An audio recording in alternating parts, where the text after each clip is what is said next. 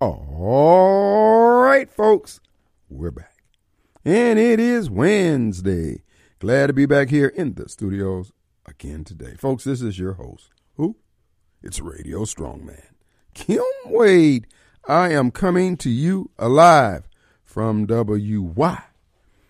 A B 1039 FM. Folks, it is Wednesday, and as we have to do here at WYB, certainly on the Kim Wade Show, we would like to remind you, we like to exhort you, implore you, that is, in fact, back to Christ Wednesday. That's right, folks. It's that time of the week, midweek services. We want you to take this opportunity to get reacquainted. You know, you fall out of fellowship. Remember when you was on fire for the Lord? When you came down the altar and you decided to make that life-changing move and dedicate your life to Christ? Well, you got a little cocky, had a few successes and a lot of blessings, and you got estranged. And just didn't have that zeal, that fire. This is an opportunity to get reacquainted. Because remember, he ain't walked away from you, you walked away from him. We all have. We've all done it. So let us take this time to go back to that time when you first believed, when you were on fire for the Lord, you couldn't wait to tell people about. So we're just asking you now that if you would come down to the altar, come down to the altar of your heart, bow your heart, lift up your hands, and say, Lord, have mercy on me. In the case of Kim Wade, the biggest fool in Jackson, I get it wrong more than I get it right, but his grace and mercy. And I would just say that if he would do it for me, he'll do it for you. So won't you come? Won't you come and bow your heart? Pray for yourself, pray for your family, pray for our nation. So I'm asking you, won't you come? Won't you come?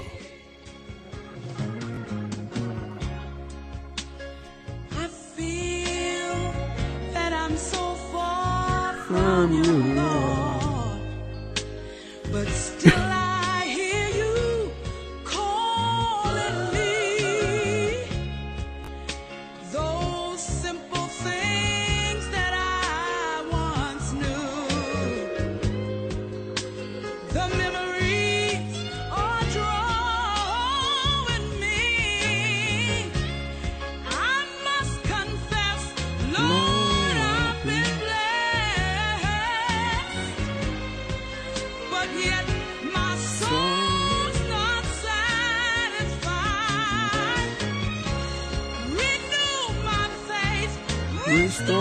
joy.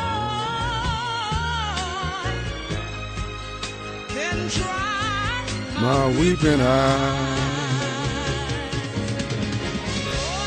Take me back.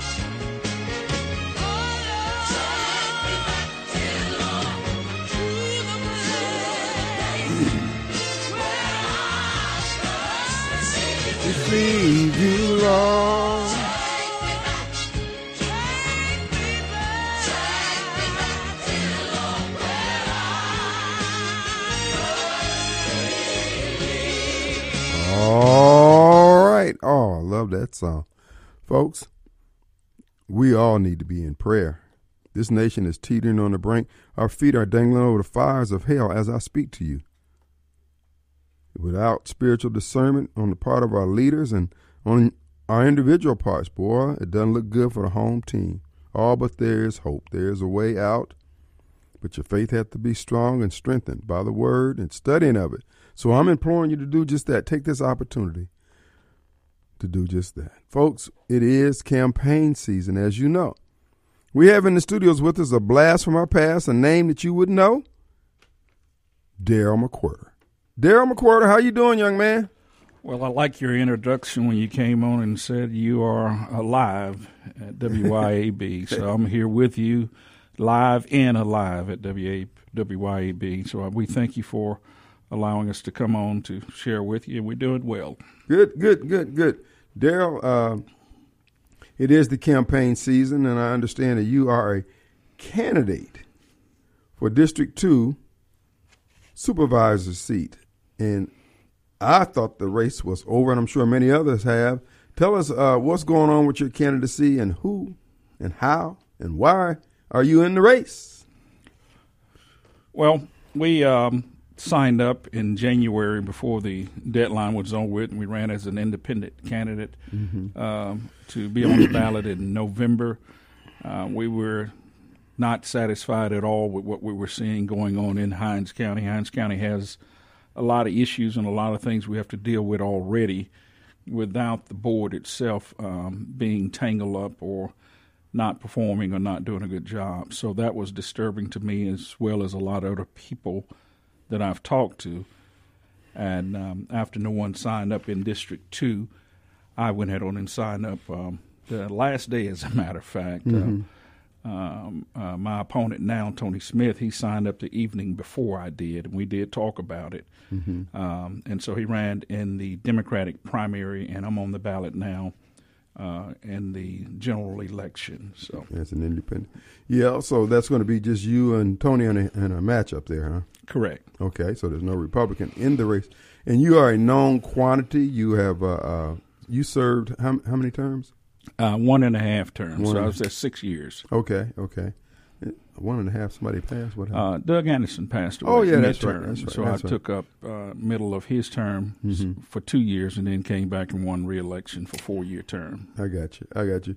So uh, the Hinds County Board of Supervisors heretofore, well, with the exception of the stint uh, when Councilman Stokes was there, was pretty much a, a, a backwater in terms of you know you didn't hear much about your your business. Uh, certainly, you didn't get a lot of TV time. Uh, what were some of the highlights that you would like to try to bring back from your era?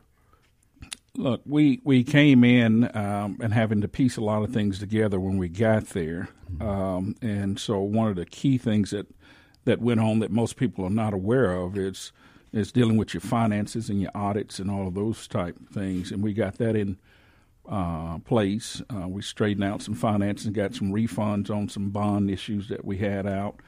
Worked with a group in Raymond James uh, regarding getting uh, some additional bonds in place, making sure our credit and everything was in good standing. And so we were able to generate right at $40 million um, with new bond money. We unfortunately got hit with over 200 bridges that cl- closed on us during that time period. And uh, and so that was not something we walked in the door planning on dealing with, but it happened, and you had no choice. When they're closing 20 bridges a week on you, and that's statewide, it wasn't just in Hinds County, it was statewide, but Hinds County has the most bridges. So it affected us more than anybody else. Uh, so we had to come up with the funds to do that. So we were able to get some bond funds in place, refinance some bonds and stuff like that. And you can't do that if your finances are not in order.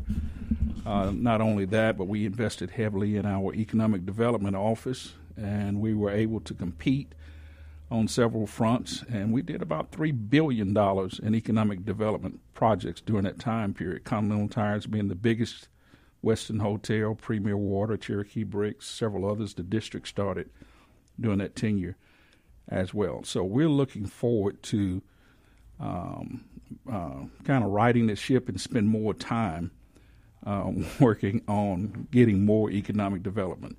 It's not that it's not out there; it is out there, and our neighboring counties are doing quite well right now with Amazon, so many other uh, entities coming into those counties. People are developing, people are building, but we have to put things in place that people want to stay in Jackson, people want to stay in Hinds County, people want to invest uh, in Hinds County, and when they stay and invest, they want to make sure they're going to get a return on their money. They want to make sure that they're uh, involved in something that will be beneficial to them and their families. So that's what we're wanting to do instead of um, people focusing on the fact of what we're not doing right in Hinds County.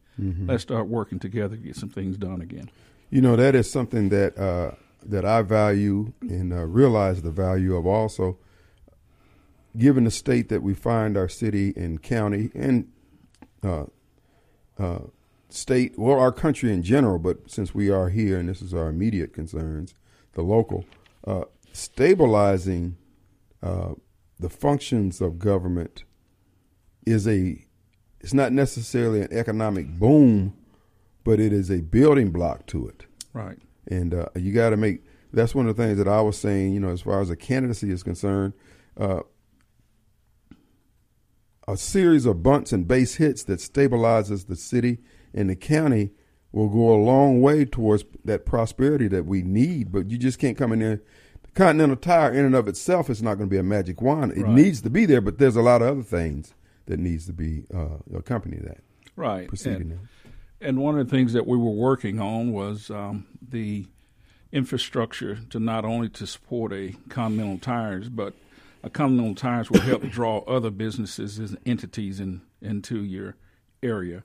But one of the things you have to have in place is the infrastructure, your water, your sewage, and all those things in place to accommodate it. And and so if we're not investing into those things, if we don't have them in place, then you automatically get taken off of any economic development. You get taken off of the list of subdivision development and all of those things because your infrastructure is not in place. So we were working on that as well, trying to get that in place in Western Hinds County because of requirements of EPA, um, DEQ. Uh, we were having to make sure any process waste went to either the Big Black or the Pearl River. And from Western Hinds, that could be 17, 18 miles to the to the Big Black River. To the Pearl River is about 20 miles from Highway 18, Raymond area, going that direction. So that's a very expensive endeavor, but you have to start putting little pieces in place. To, well, let me ask there. you about that uh, because I, I've always uh, been concerned about the lack of the development, and I found out about the the lack of infrastructure for Western Hinds County. Given what Byram is proposing to do, would it would it be beneficial to uh, start the project down there in Raymond and let Byram pick up its portion, which pretty much will take it on over to the well, is that the Pearl down there? Yes. Yeah, the Pearl down there. Uh, cut off a few miles on that. Uh, Um, actually, that was part of a comprehensive study that was already in place that we were already working on. Um, since that time, I don't know exactly where they went. I got a feeling they kind of went individual ways for a little while. Um, uh, but the state, uh, federal funds, uh, local funds were being directed to try to accommodate all the way from Byram to Raymond to the western side of Hinds County, Clinton, Bolton, Edwards Mm-hmm. area for that purpose. So again, everything west, south, and of Highway 18 toward Byram would have eventually went toward the Big- Pearl River. Pearl River, Pearl River, River, right. And it would tie in with the system that Jackson has, and I think right now Byram is just trying to get their own water system in Okay. place. So again, it's not just water, but it's water and sewage. Sewage is one of the biggest issues. Right. have. Well, you folks, we're talking with Daryl McQuirter. He's on the ballot November seventh, uh, District Two. Uh, you, if you want to bring stability back to District Two, uh, with the uh, his approach to with his, you know, he's six years. He's got some feathers under his uh, in his hat for his time there. Uh, I don't know Mr. Smith, but I do know that you know what we need right now is continuity. We need things to calm down in terms of whatever systems in place. We need those things to be functioning optimally, uh, without a whole lot of we need to switch up because we need to give somebody a contract. You know, all that stuff is fine and good, yada yada yada. But we're losing a lot of momentum while we're trying to plug a few people in, Daryl. Right. And and it was discouraging to me to see the board acting now in a manner which the votes are split so um, to the point that most votes are made on a three-two vote system. Uh, when I was on the board for six years, I would say 90 to 95 percent of our vote, votes were unanimous. So that means people are communicating, people were discussing. You may not agree with everything, so I couldn't say we were 100%. So there are some issues we did disagree on, and we did not uh, come up with resolutions on some of them. Uh, but for the most part, we were all thinking together how do we move the county together as a whole? Obviously, every supervisor wants to look out for their area, their constituents, their voters. We're not on a beat system, but they still want to do that. That's just by nature. The people are voting for you. You're looking out in those areas primarily. But we looked at ways how we could um, use funds that were available to handle roads and bridges and issues throughout the entire county. Mm-hmm. And um, and when we could come up with something that we all could agree on, then we, we supported it. But here lately, in the last four years, if you watched on TV, it was pretty chaotic on a lot of the votes, and that's the part that became discouraging, even to me as a retiree, uh, as someone sitting in Hinds County watching what was going on. And I knew behind the scene how much needed to be done, and we had momentum going at that time. So, Folks, we're talking with Daryl McQuirter. He's on the ballot November 7th, District 2. Uh, bring sanity back, I guess you can say, uh, to the Hinds County Board of Supervisor. He is a known voice, stable voice. Uh, he's knowledgeable about the issues, how to get it done. He's got uh, a lot of uh, private experience in terms of uh, making government and private industry work together, allowing, helping uh, those two entities work together. So I'm commending him to you on November 7th. What we're going to do is take a break. Our hotline number is brought to you by Complete Exteriors Roofing and Gutters, 326-2755. Our number is 879-0002 if you have a comment. We'll be right back.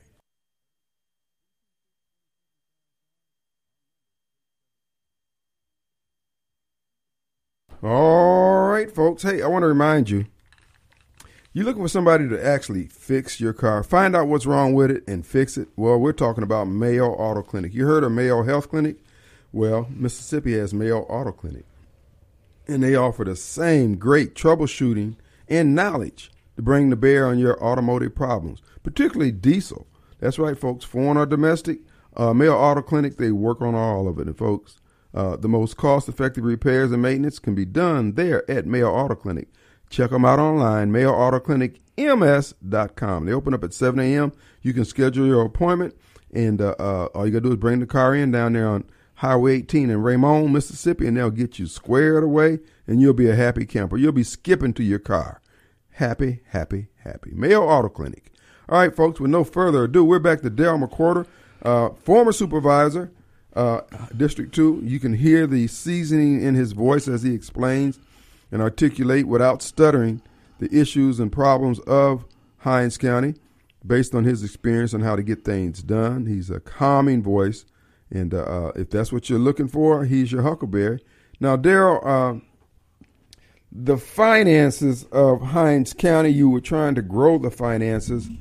What other areas that you see that we could do to kind of goose up those pennies, uh, increase the property values, and all that type of thing? You have any ideas? well, it, it's it's a lot. We, we we've got to deal with uh, the crime issues that are going on um, in uh, Hinds County, Jackson, in particular, um, and we've got to deal with these youth um, that are getting in a lot of trouble. Um, that becomes discouraging news to homeowners or businesses or anyone else wanting to do business.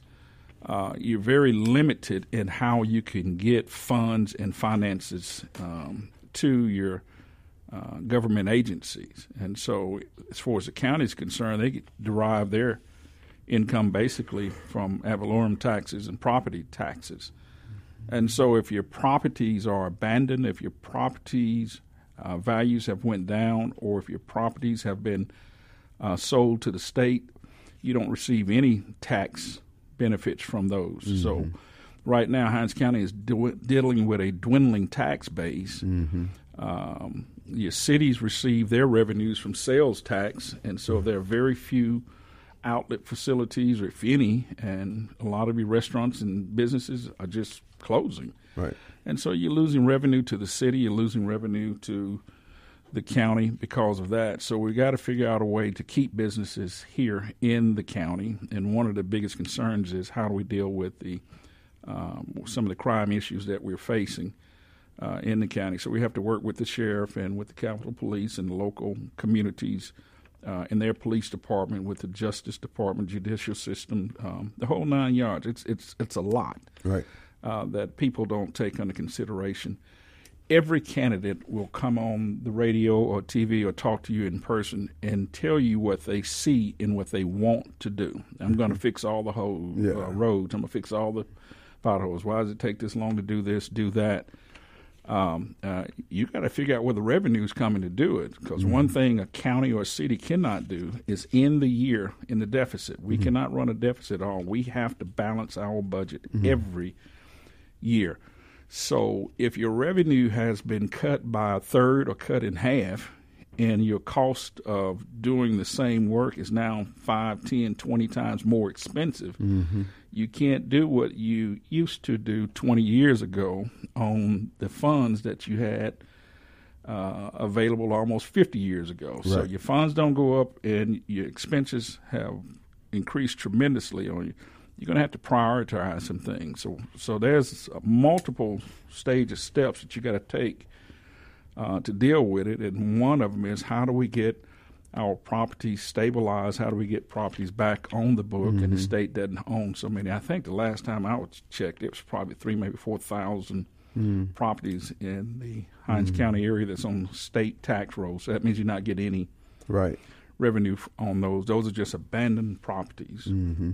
And so we're There's looking a lot at of that. properties. Yeah. And that's not even the ones that had uh, that had not made it to the state. Correct. You know, just two or three years delinquent. Uh, uh, that is, that's problematic. You know, and those are the areas that I was talking about uh, when we talk about generating additional income. If, in many cases, if we can stop the bleeding, Right. that's going to that that's going to go a long way towards bonds and everything else that people look at us. but one of the things that that I see, Daryl, is that somebody's got to stand up and say, "Look," and you mentioned it about the crime, but we've got, and you mentioned about the youth, but we've got the guys. These are our kids. These aren't somebody else's Right. kids, and whatever problems they have, we either they, we either cause their problem or we're allowing the problem to continue on without abatement. And uh, we got, I mean, there's got to be some tough love, some some uh, conversations that are not going to be comfortable, but we got a lot on our plate that ain't got nothing to do with anybody else. Because you know, if your child is running around, running wild in the McCurder's uh, quarters household, at the end of the day, Daryl, it's on you. Right. You know, you can say Kim is an sob. He's not any good. I don't like that. All those things may be true, but this is what you were charged with, Right. and we got to start taking responsibilities. If we want the state and other people to step in, you will find people more than willing to help you when they see that you've done everything you could to try to stabilize and eliminate the problem. Right. And I picked up on that um, um, probably about the second year we were in office. Um, even with the state and other agency, they saw some of the progress that we were making and some of the things we were putting in place. That um, people started knocking on our doors and started saying, "Hey, we would like to do this. How can we work this out?" And um, and you couldn't help everybody. You couldn't work all of it out, but it was good to know that. Uh, um, that people were interested in doing business uh, in Hinds County. And again, um, during those six years I can recall, uh, we had a lot of development going on.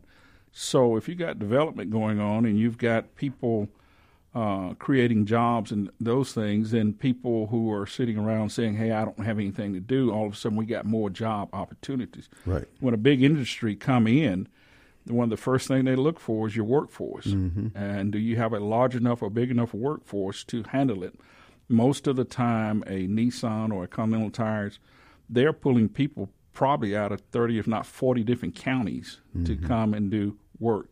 So we need to um, take people that have, for whatever reason, fell by the wayside, maybe gotten in some legal trouble or quit school early or teen pregnancy or whatever the case may be. We wanted to put some things in place to try to help re-engage them or re uh, uh, re-employ them, retrain, or get them back into the system where they are tax-paying citizens, helping out um, and and and working to try to improve their circumstances um, and living conditions. And hey, now that you've got a job making a decent living, now some of these abandoned houses become available, and perhaps we can get those back on the on the payroll, uh, not payroll, on the uh, tax Ro- roll. Tax Yeah. rolls. So It makes sense that, and you know, and this is the thing. I, what you're talking about, this is not proprietary. Counties and s municipalities are doing it all over the country. We have to cut down on the BS wherever we find it and whoever's slinging it, and get down to brass tacks. We owe it to ourselves, our kids, and future generations.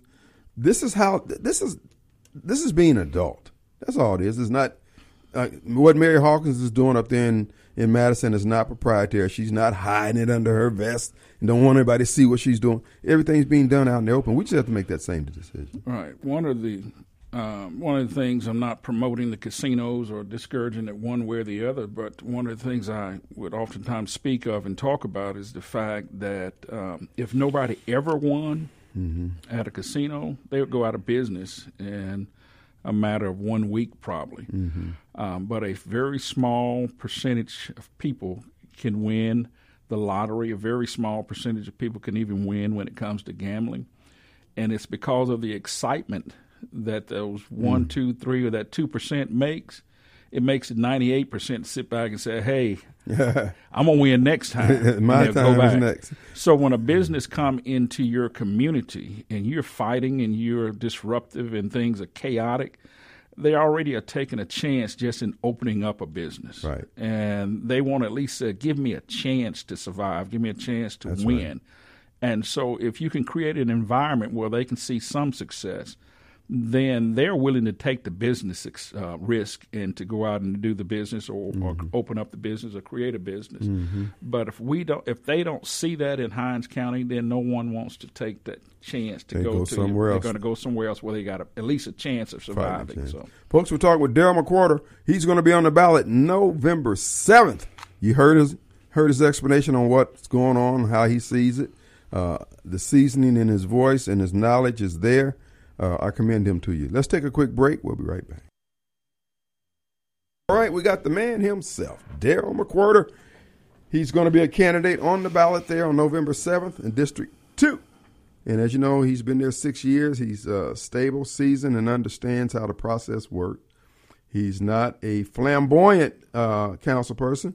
He's just there to do a job. So, uh, Daryl, Hinds County seems to have a better um, public works department. When I say better, I'm talking about in terms of the quality of work that they do. I, I was telling people during the campaign that uh, up in North Jackson, every if you ever saw a street that had been paved or potholes that had been filled uh, properly, and you just look at it and say, "Oh, it looks like that was done right."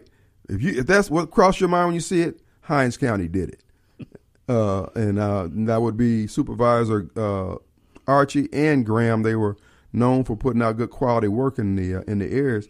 And uh, I think the city of Jackson should work more with you guys, you know, just to save money and, you know, get, get the job done right.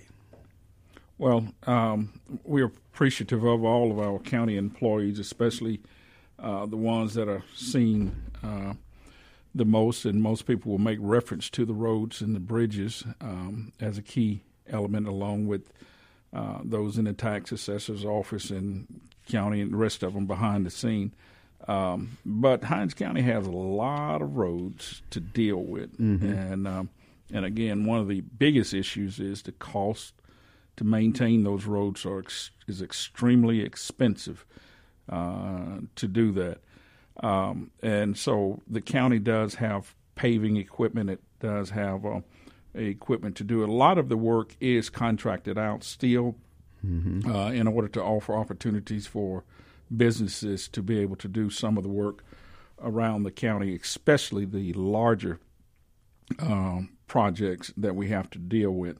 And so, one of the things I would like for the county to even look at is the very thing that we talked about is that we may assign groups to each district, and because uh, jealousy runs rampant through any entity uh, where you only have one or two people, but you may have five districts or seven uh, areas for the council or whatever else. Everybody wants those people at the exact same time Right.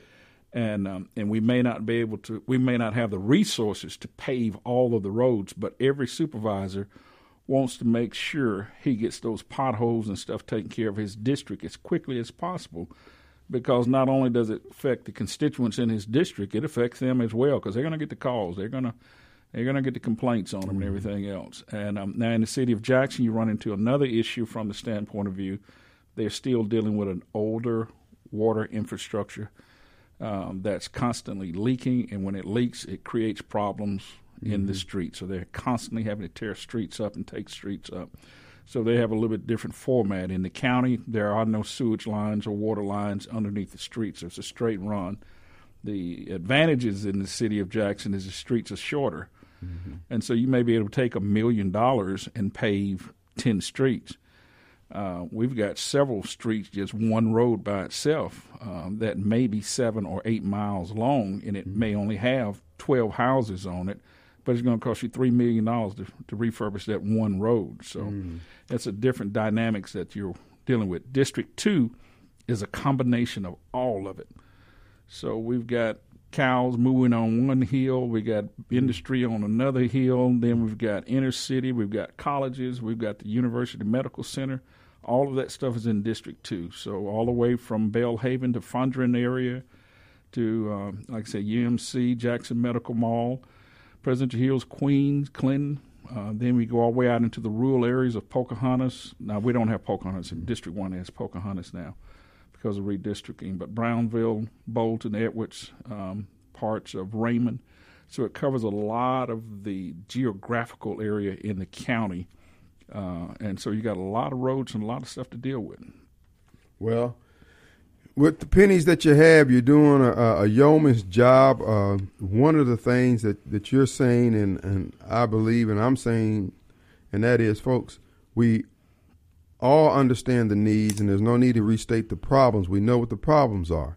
Uh, we're inviting you. This is why I was saying that uh, I'm going to invite everybody uh, to participate in our city, our county, our community. You don't, dear, I'm of the mind, you don't get to drop out of society. I'm sorry.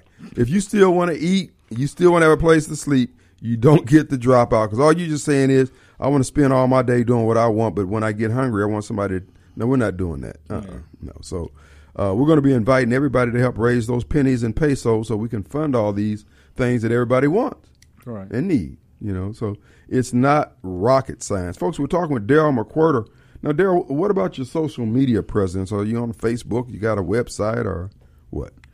Uh, we started late. Um, We started after the primary election, and uh, I guess I don't have a choice but to say it. I'm not a Facebook person, so if anybody said they saw me on Facebook doing this or that, it's a lie. I won't go on it at all. He's old school, folks. Uh, I'm, I'm he, old he school. still got he still got number two pencils in his There- pocket there over here. you go. And a Uh, notepad.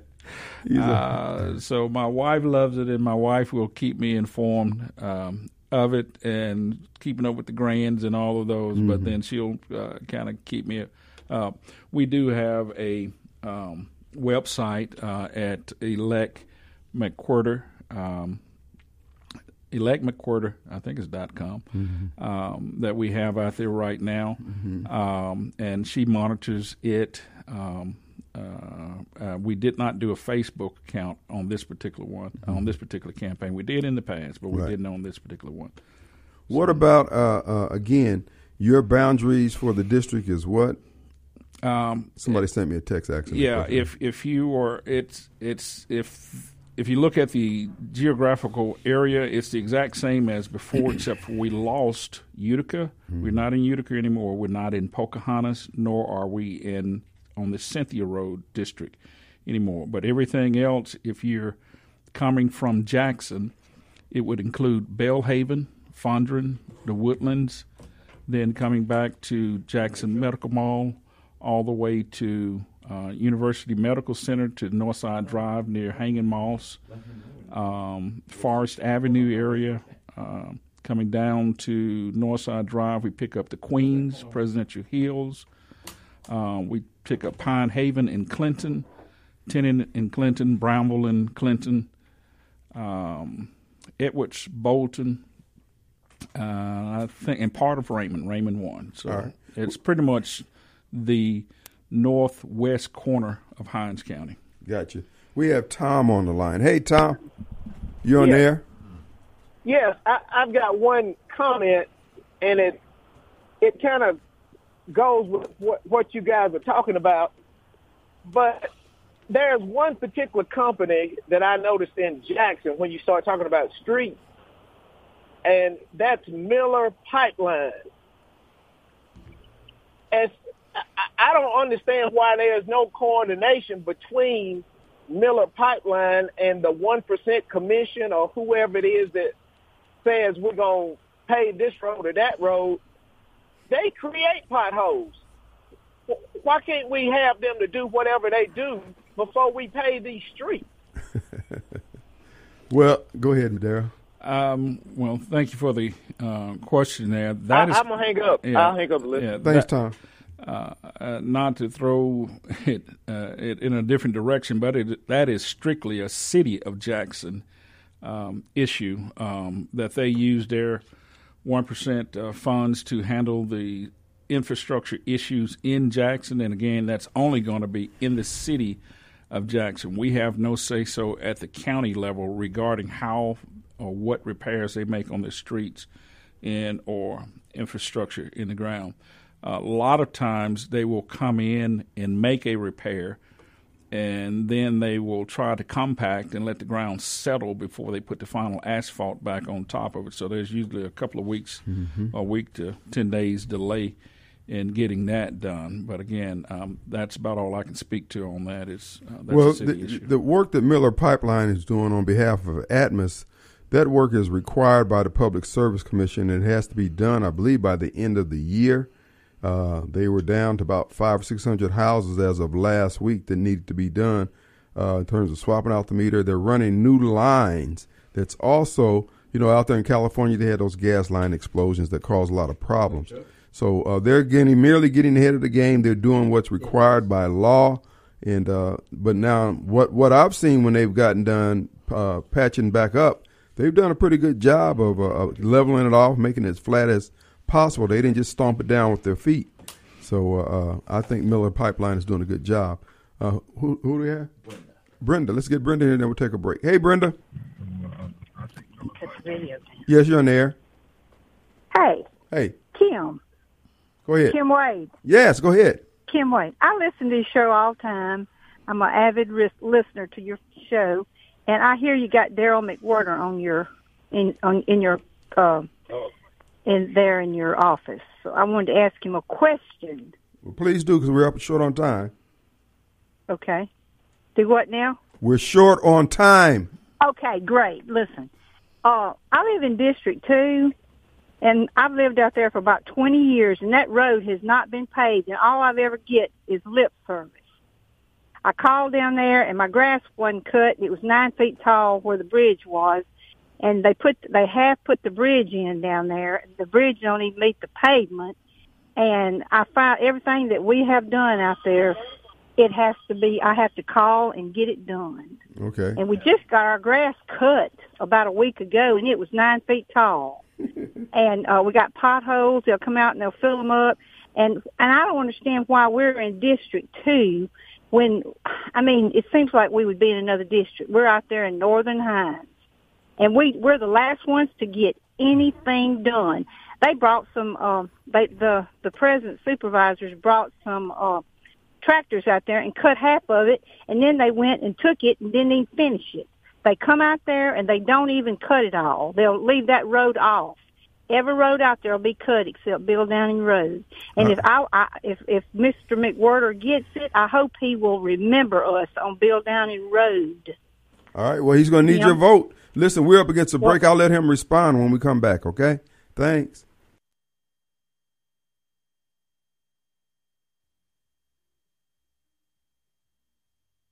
All right. All right. There you got uh, the question, and uh, we're coming up into the show. Go ahead and answer a question best you can. Yeah, uh, I, I I sympathize with her and, and understand her uh, frustration um, um, that uh, you would oftentimes see your grass get two, three, four, five feet tall before it get cut. Sometime we ran into a big issue when I was on the board that a lot of our equipment stayed broken down and wouldn't function and working.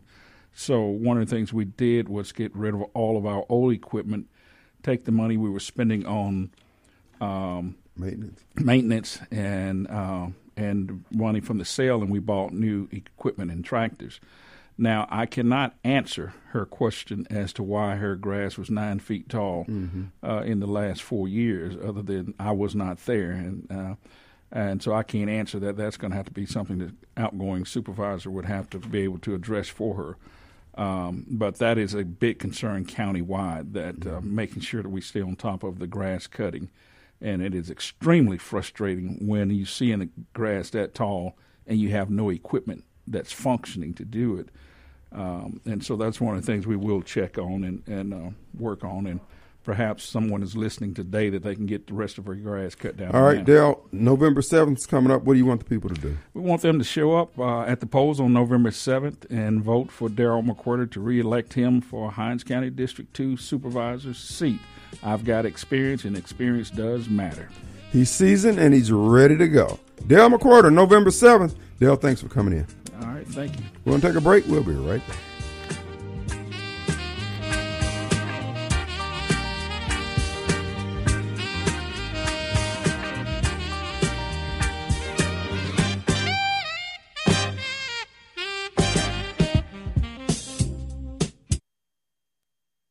Welcome back in to the Free Range Human Show of Choice, your daily dose of reality radio. This is the Clay Edwards Show. I am, of course, Clay Edwards. We're live here on 103.9 FM, WYAB, streaming worldwide at WYAB.com, as well as the TuneIn app and Alexa. Just search WYAB. As always, the podcast is usually uploaded by 10 a.m. Central Standard Time here in Central Mississippi and worldwide. Yeah, I guess it's worldwide. you got the internet, you can find the podcast. Just search Clay Edwards Show. And uh, please, hey, hit share on that thing, subscribe. We clip up articles and as articles, we clip up segments and load the whole show. I load bonus episodes up there. If I get home and get some sand in my crawl, I'll create a new podcast. I've been doing a lot of videos lately, and I also convert those to audio only for the podcast. So there's a lot of content out there. I'm doing this full time now. So uh, y'all can support me by hitting subscribe and hitting share and letting your business owner friends know if they need somebody to advertise with to reach out to Clay Edwards and WYB. Speaking of advertisers, real quick before we get into the next stuff here, what's for lunch today? I'm going to keep it quick. Martin's downtown, Jackson. You got pot roast. And also, of course, you can order off the whole menu. Your boy, I've, I've said it once, I've said it a hundred times. The country fried steak is my go to, but their ribeye steak gyro is also amazing. Be sure to get over to Martin's downtown, seven days a week, 11 a.m. to 2 a.m. Best food, the best bar, the best live entertainment in Jackson, hands down. All the football games are always on. If there's a game, it's on. They got their new patio. I'm a weirdo. I like cold weather, so this is perfect patio weather for Clay Edwards. It's Fat Boy season. We've been waiting on it all year. I ain't fat. I'm big boned. Anyway, get out there, and enjoy Martin's downtown. If you need lunch out in Madison or Brand or downtown Brandon, Burgers Blues Barbecue is going to be your stop. They've got Thursday's plate lunch special is hamburger steak and country fried steak. Your sides are mashed potatoes, corn, and green beans. And of course, the full menu is available too. If you're not in the mood for the blue plate special, may I recommend the buffalo chicken wrap, grilled or fried. If you're watching your weight, they got some great salad options, some protein bowls. They're called B3 bowls. Really good. The smoked Nashville hot wings are really good. That should keep you in ketosis if you're doing a keto friendly diet. They got it all available there for you at Burgers Blues Barbecue. Don't forget them for all your catering needs throughout the holiday season. They can take care of five to five thousand people, and they have two food trucks available. Also, you can have your parties like I'm going to at Burgers Blues and Barbecue if you need a, an event space. They got it. They're they're downtown uh, downtown Brandon location with the big patio. We'll be having the Clay Edwards Show Christmas party there. More details coming soon. All right, that's what's for lunch today at Martin's downtown and at both Burgers, Blues, and Barbecue locations. Don't forget their third location opening in Flowood uh, here in the next week or so. We'll keep you posted. Let's see here. I had a texter. I was going to shift gears for a minute, but I had a texter, and this we'll, tie all this in together. A texter asked me if I would explain to folks how a vote for for Tate is a vote for helping with Jackson crime or, or helping fix Jackson crime. Here's the text. It says, Can you talk about what happens to the Capitol Police? And I'm assuming you mean Capitol Police. If Brandon wins, I've heard he is going to fire Sean Tindell. The DPS needs Sean Tindell. Yeah, look, I I think it was yesterday. I went on a big old rant about this. Sean Tindell's commissioner DPS, Department of Public Safety. He may very well be doing the best job of any of the other appointees in Tate's staff or cabinet, however you want to word that. I like Sean Tindell. I've met him several times. Spoke to him yesterday for a minute. The personal personal feelings aside for the guy, I think he's a good guy.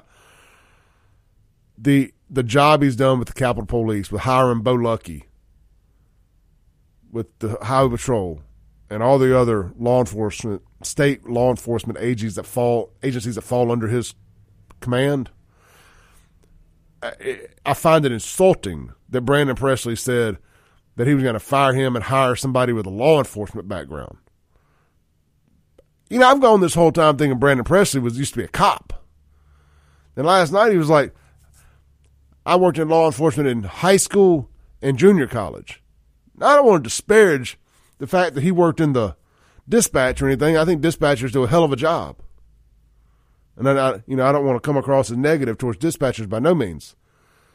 But I thought Brandon, you know, to hear Brandon Presley talk about law enforcement like he does, I thought he'd been out on the front lines, playing cops and robbers and stuff.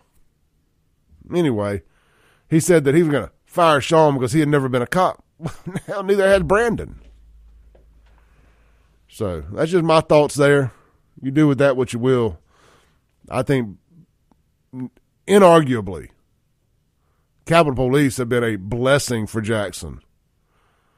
And it's actually forced JPD to step their game up because they, frankly, they looked bad.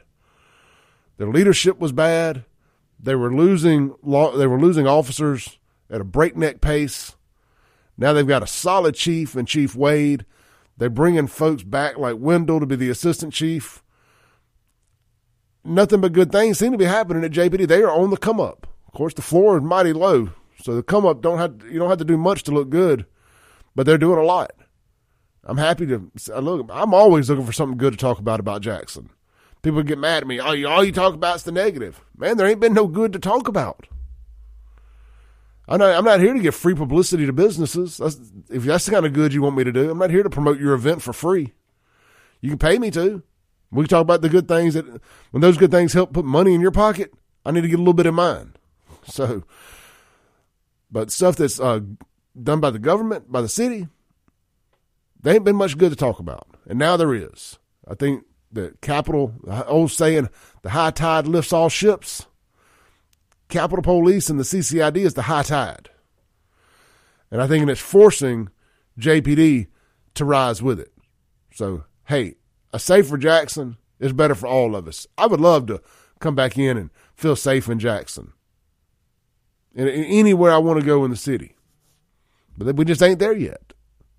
I don't know that we get there, but can't legislate morality. But good job so far. Anyway, there's my rant about Jackson, about Capitol Police, and about why if you live in Fondren and Belhaven, if you live in that CCID, that uh, Northeast Jackson, you, your butt needs to be voting for Tate Reeves if you like your day to day quality of life with the Capitol Police because Brandon Presley's going to most likely gut that. He, he he's going to do what Chokwe Antar Lumumba tells him to do. I mean, what Bennie Boom Boom Thompson tells him to do.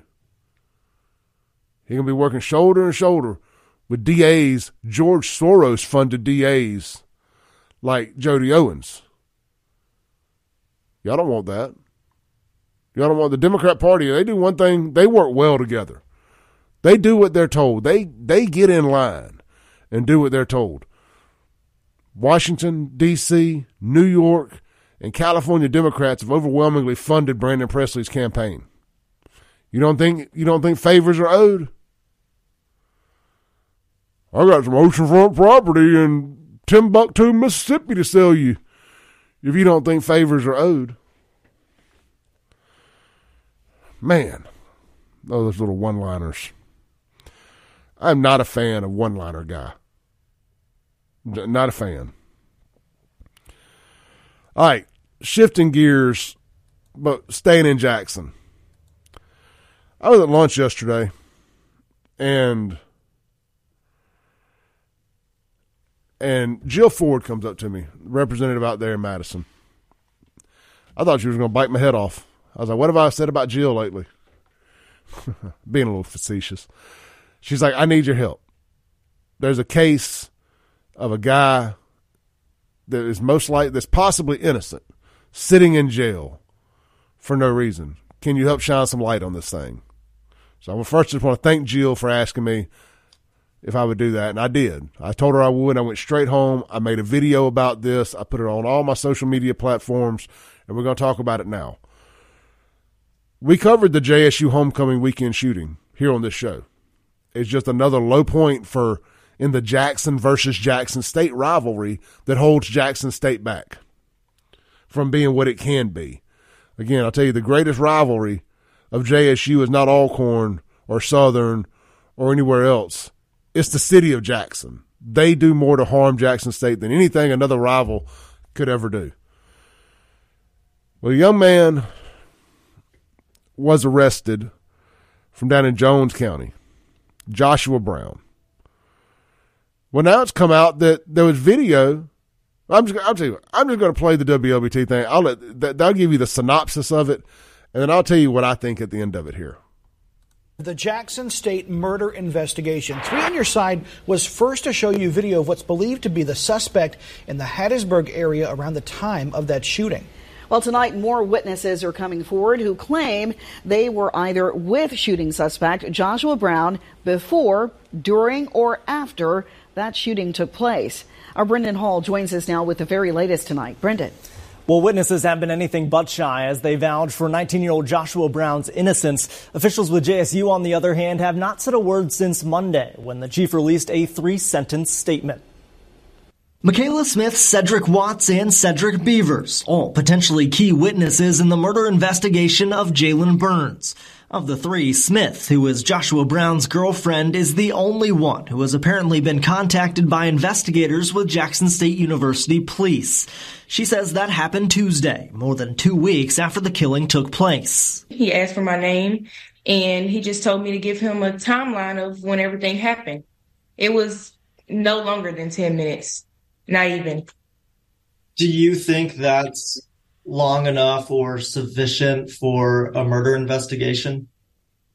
Um, considering he's the prime suspect, no. Smith says she was with Brown from the time they woke up for morning church service until about 8 o'clock the night of October 15th.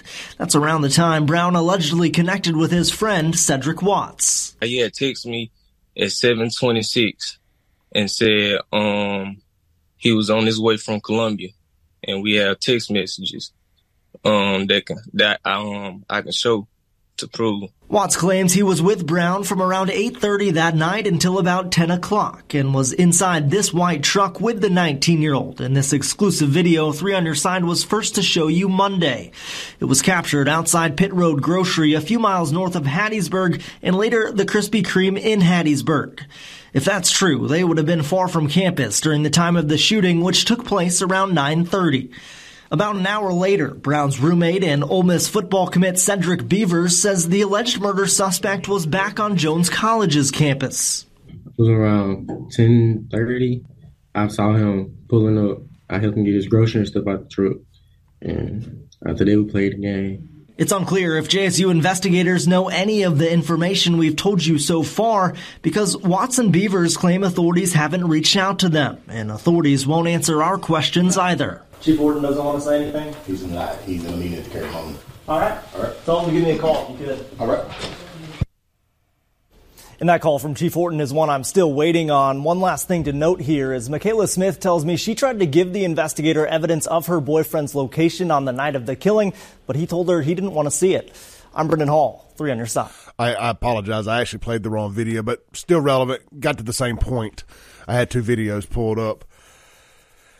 Um, here at the end of the day, this is going to come down to when when the sh- the call came in versus when the video that they got him on at a gas station down in Hattiesburg or just north of Hattiesburg. It it would have taken him thir- somewhere between 13 and 30 minutes to get from Jackson to Hattiesburg, I believe is what they're saying. If the time, if, if, if the call of the shot of, of the, of the crime happened exa- at exactly, or let me rephrase that. If the crime happened when the call came in, then he only had 13 to 33 minutes to get from Jackson to Hattiesburg. So we all know that that's impossible. Period. I've, I've we've all made that drive a bunch. I've made it twice here recently. You, you, it ain't you're not getting there in 30 minutes. Not from not especially not from the campus on JSU. Maybe maybe if you're in Florence, you can get to the other side of Magee in 30 minutes. You ain't getting to Hattiesburg. It, it, it ain't happening. This should be an easy. This should be easy to come up to a resolution on this thing. We all watched the polo trial.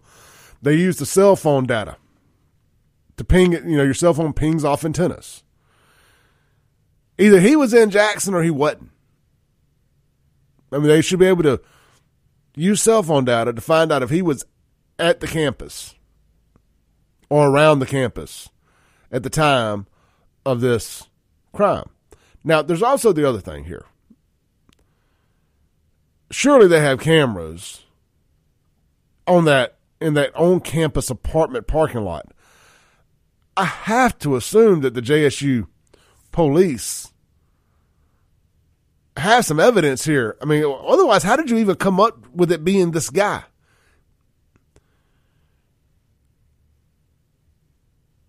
There's got to be some cell phone data. There's got to be some cameras. And the other thing is, and, and don't don't underestimate this in Jackson. The crime could have happened, and nobody called the cops for an hour later.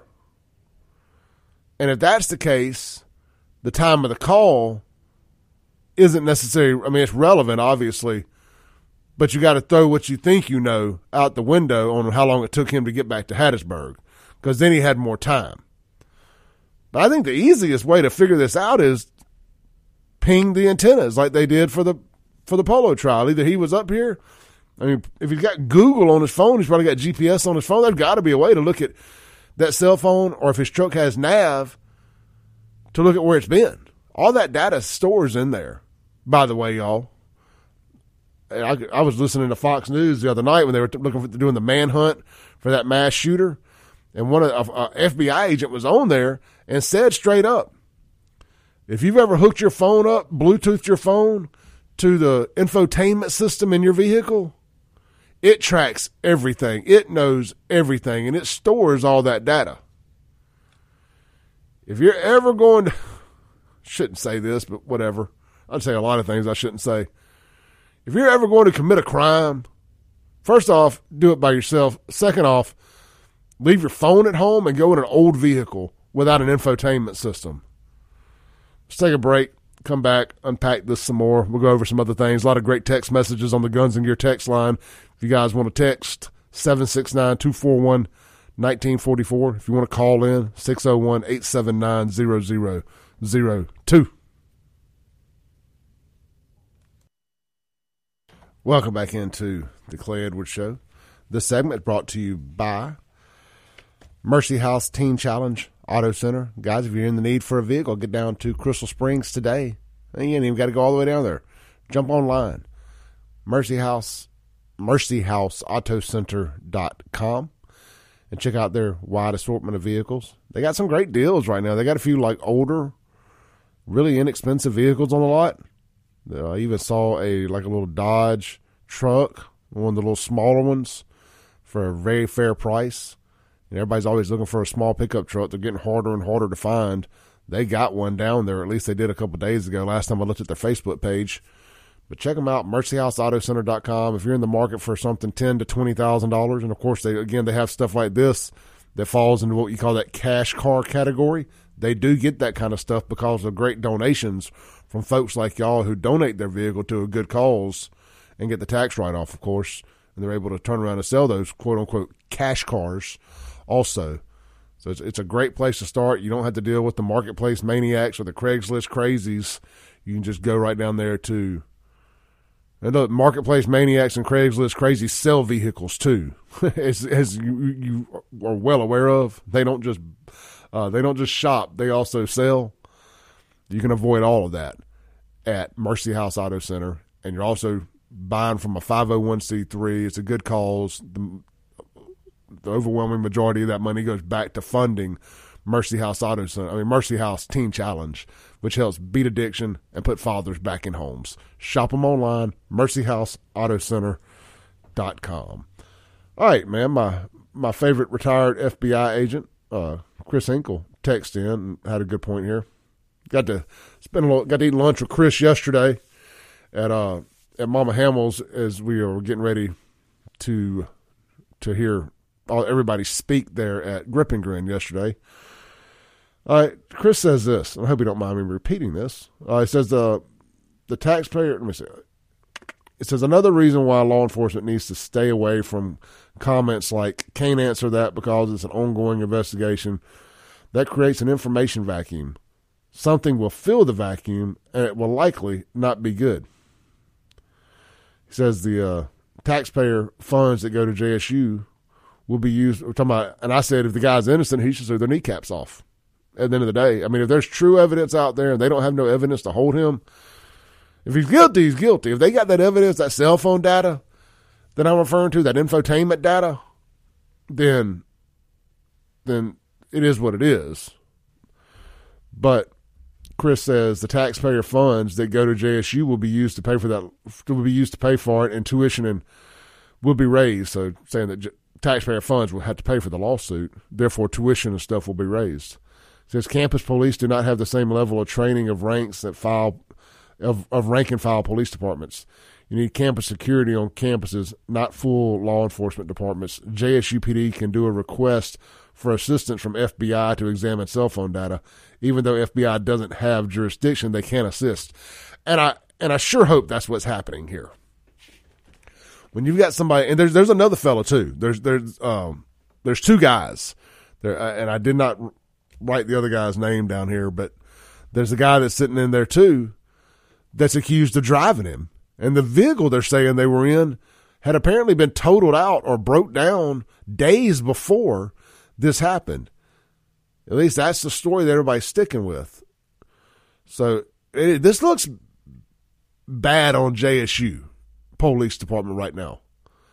Now I'm always going to lean in, lean towards giving police the benefit of the doubt, and I hope that they've got the evidence they need and they got their guy, and this ain't been a big waste of time and money. But right now, it ain't looking good for them. And you also possibly have a killer out there running free. And the longer you take wasting time doing all this, the longer that guy has to get away. So it's just a bad look. It really is. Let's uh let's read some of your texts. Reagankin says if you were if you were guilty and in prison you might not like it, but you accept that you were where you were where you ought to be. But if you were innocent, that would be the greatest injustice. Can't think of too much worse, except Whoopi Goldberg, Maxine Waters, and Oprah naked. Yuck. yeah, thank you, Reagankin, for that visual. That has got to be one of the absolute worst feelings in the world is sitting in jail for a crime you know internally you didn't commit. And he makes a great point. Regardless of the lies someone may tell themselves, because everybody in jail is innocent, right? If you ask them, I didn't do it, man. uh, so when you're in there and you can and you can look inside and you know you you're guilty, at the end of the day, you can't be too mad at anybody but yourself. But if you're truly innocent and you're thrown in there amongst that, that's why you do have groups like the Innocence Project and stuff that do good work. Now they have gotten guilty people out, but that's that's got to be a terrible feeling. I, I, don't know that I have to add too much to that. I think we can all agree that nobody wants to go to jail, much less for something they actually didn't do. I had a guy try to set me up one time that I used to rent a house from. I moved out, and years later, he was getting pills mailed to his house, thousands of pills mailed to his house, and that was using my name. We used to be friends I rented the house from him, but well, we're having a brain fart here. Yeah, he was getting thousands of pills mailed to his house in my name because I used to get junk mail there. He called me one day years later, you know, years after I'd lived there. And said, "Hey man, you got a package here." I was like, "I don't have a package." And when we get into an argument over the phone, well, this back in hot-headed Clay days, I'm like, "Well, I'm just gonna ride over there and whoop his butt. He ain't gonna talk to me like that." I get in my truck. I've been been at a job interview actually. I was wearing a suit. this was right after we closed the clubs down. And I drive my truck over there. Actually, I didn't even have my own vehicle. I'd lost everything at this point. Couldn't afford to buy a pill, much less, much less uh, have thousands shipped to me. But I pull up to this guy's house. Man, every law enforcement agency in Hinds County and MBN were there at his house. They snatched my ass out that truck, excuse me, out that truck, threw me on the ground, got guns to my head, asking me, why am I here? Why am I here? I'm like, he, he I came here to whoop his butt. he thought he was disrespectful to me on the phone. But I told him, I said, I ain't got no package. You can throw it in the fire, burn it, throw it away, whatever it is. I ain't got a package. Well, what it was is he had had these pills sent to him, and I guess MBN had used a FedEx or they they had they called it at the hub, whether it was FedEx or UPS. They called it at the hub there, and they decided to play delivery driver. Well, the second he signed for the package, but he signed, I don't know if he signed my name or his name, but the package was in my name. The second he did that, that was him accepting the drugs. So they tackle him, and he tries to say, "No, man, this is this is Clay's." I've never told this story before, by the way. But this is Clay's. So they, he's like, "Well, they, you better call Clay and get him out here. You better prove it's Clay's." And it almost worked. It almost worked, except the fact that he signed for it, he knew about it, and I got out there and clearly they knew. I, and it was what I said on the phone. I think that man, I ain't got no package but it was closer. So I, my point being, and I ended up knowing one of the one of the agents, and I was just able to kind of paint the picture, explain my side, and it still looked bad, but I was able to walk away from that thing. And he went to jail for a little while. He didn't go long enough. I think he probably snitched on some folks, but you'll. It's easier to go to jail, and I and that changed my opinion on this whole thing. I very easily could have been sitting in jail over something I had nothing to do with, but I let my anger get the best of me and going out there that day. Now they probably would have come and arrested me anyway. So going out there may have ended up being the best thing. But just because I had some junk mail. They were like, see, you even got mail here. I'm like, that's junk mail. That's unpaid thing. That's I, I haven't been out here in years. We've not talked in years. So came real close. So I'm very, uh, I have a soft spot in my heart about people who are sitting in jail for something they possibly didn't commit or in fact did not for crimes they did not commit. Let's take a break, come back, hit the reset button. This is the Clay Edwards Show.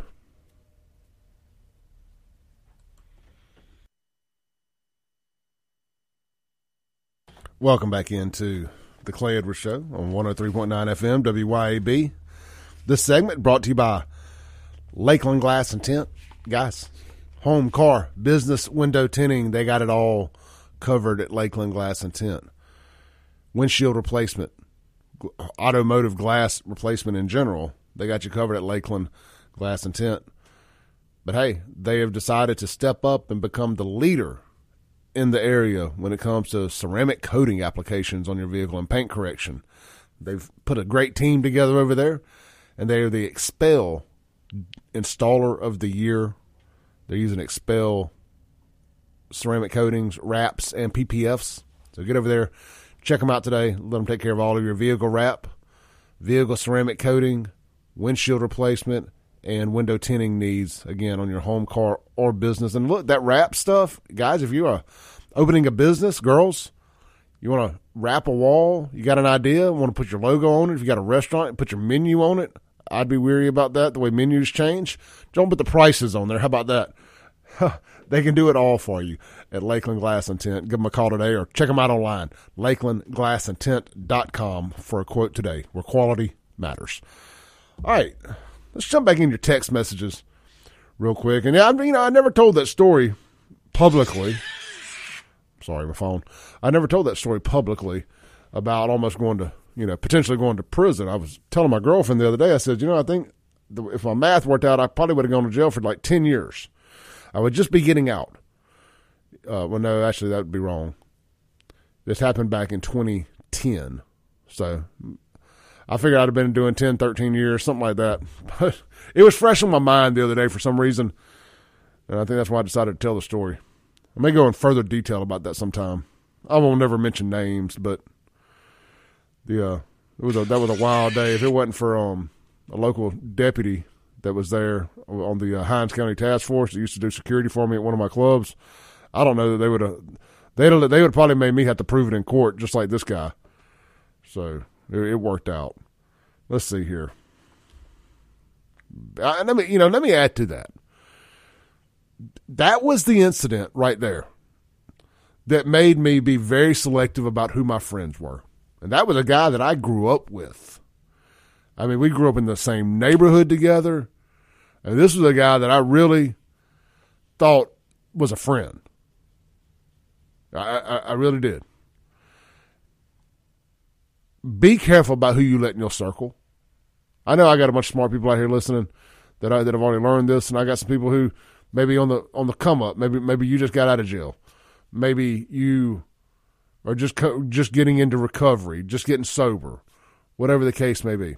Everybody ain't your friend. Everybody don't want to see you win. Never forget that. I keep my circle so tight, it's like a period at the end of a sentence. I mean, four, four or five people. I mean, it's it's tight. I mean, I know a lot of people online, this, that, and the other, but the people that know how to come to my house, that circle's that circle's a dot. Keep that in mind as you get older. What Mama and Grandmama said about you only have one or two really good friends your whole life. Keep your circle tight. That they are right about that. That don't mean you can't have be nice to folks, but be careful who you let in your inner circle. Be very careful about that. Be careful you let around your dang kids too. That should go without saying. Jerry, kind of circling back to the technology that they can use to to track your location. I was talking about using that uh, cell phone data or infotainment data. I did have one of my cop buddies text in and said, "Hey, you're giving away our secrets. I'm literally on the way to do an infotainment drop now." So that's that's real. Jerry said, "Hell, they pinged every phone in America to see if you were in D.C. on January 6th. You can also use a Faraday bag, uh, you know, if you have your phone with you and lock it. That's a smart idea if you're going to do something like that." You know, they really did show their hand with what they did to all the J6ers, didn't they? They showed what their technology is capable of.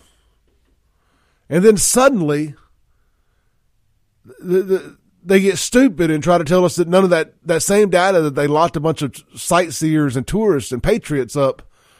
What's Kenway? Christians, patriots, rednecks. The same, the same technology te- technology they used to lock up a bunch of patriots, they suddenly claim doesn't work no more, or play stupid like it doesn't exist anymore. When it came time to proving that mules were shoving ballot boxes full of illegal ballots, funny how that works. Yeah, they really showed their hand there. Now we know. Uh, Tim texts in on the Guns and Gear text line. It says, I call them when the crap hits the fan friends. Talking about your real friends. You know, your real friends, we could do a whole show about this one day. We may. Your real friends, you don't have to talk to every day. You may, you may even go a year or two without talking to them. Then you, you see them or you talk to them and you, it's like you picked up right where you left off. I got a buddy of mine and I'm, I'm going to mention his name because I don't see him often but he's he, he knows he's part of that inner circle. That's Sonny Evans, and I may go two three years without seeing Sonny.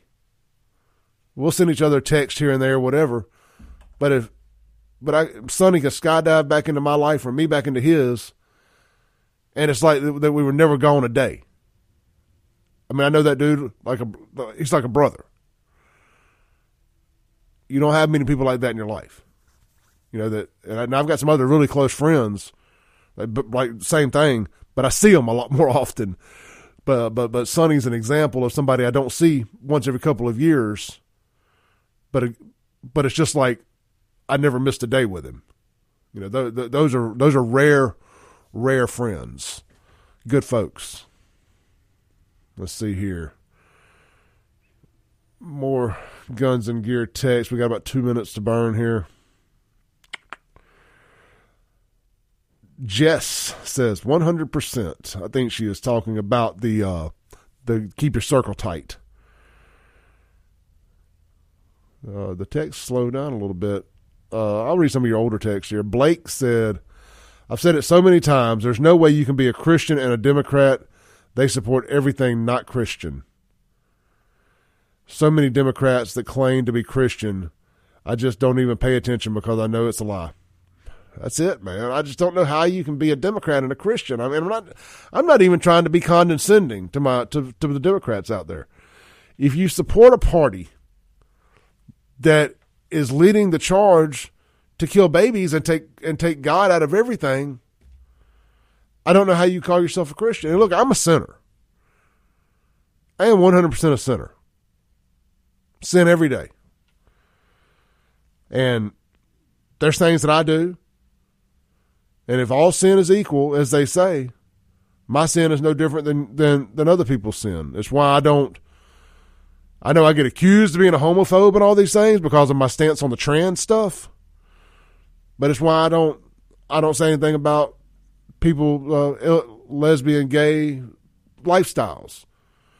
Because you know, there's things as a unmarried man that uh that I do. And I can't sit here and be a hypocrite.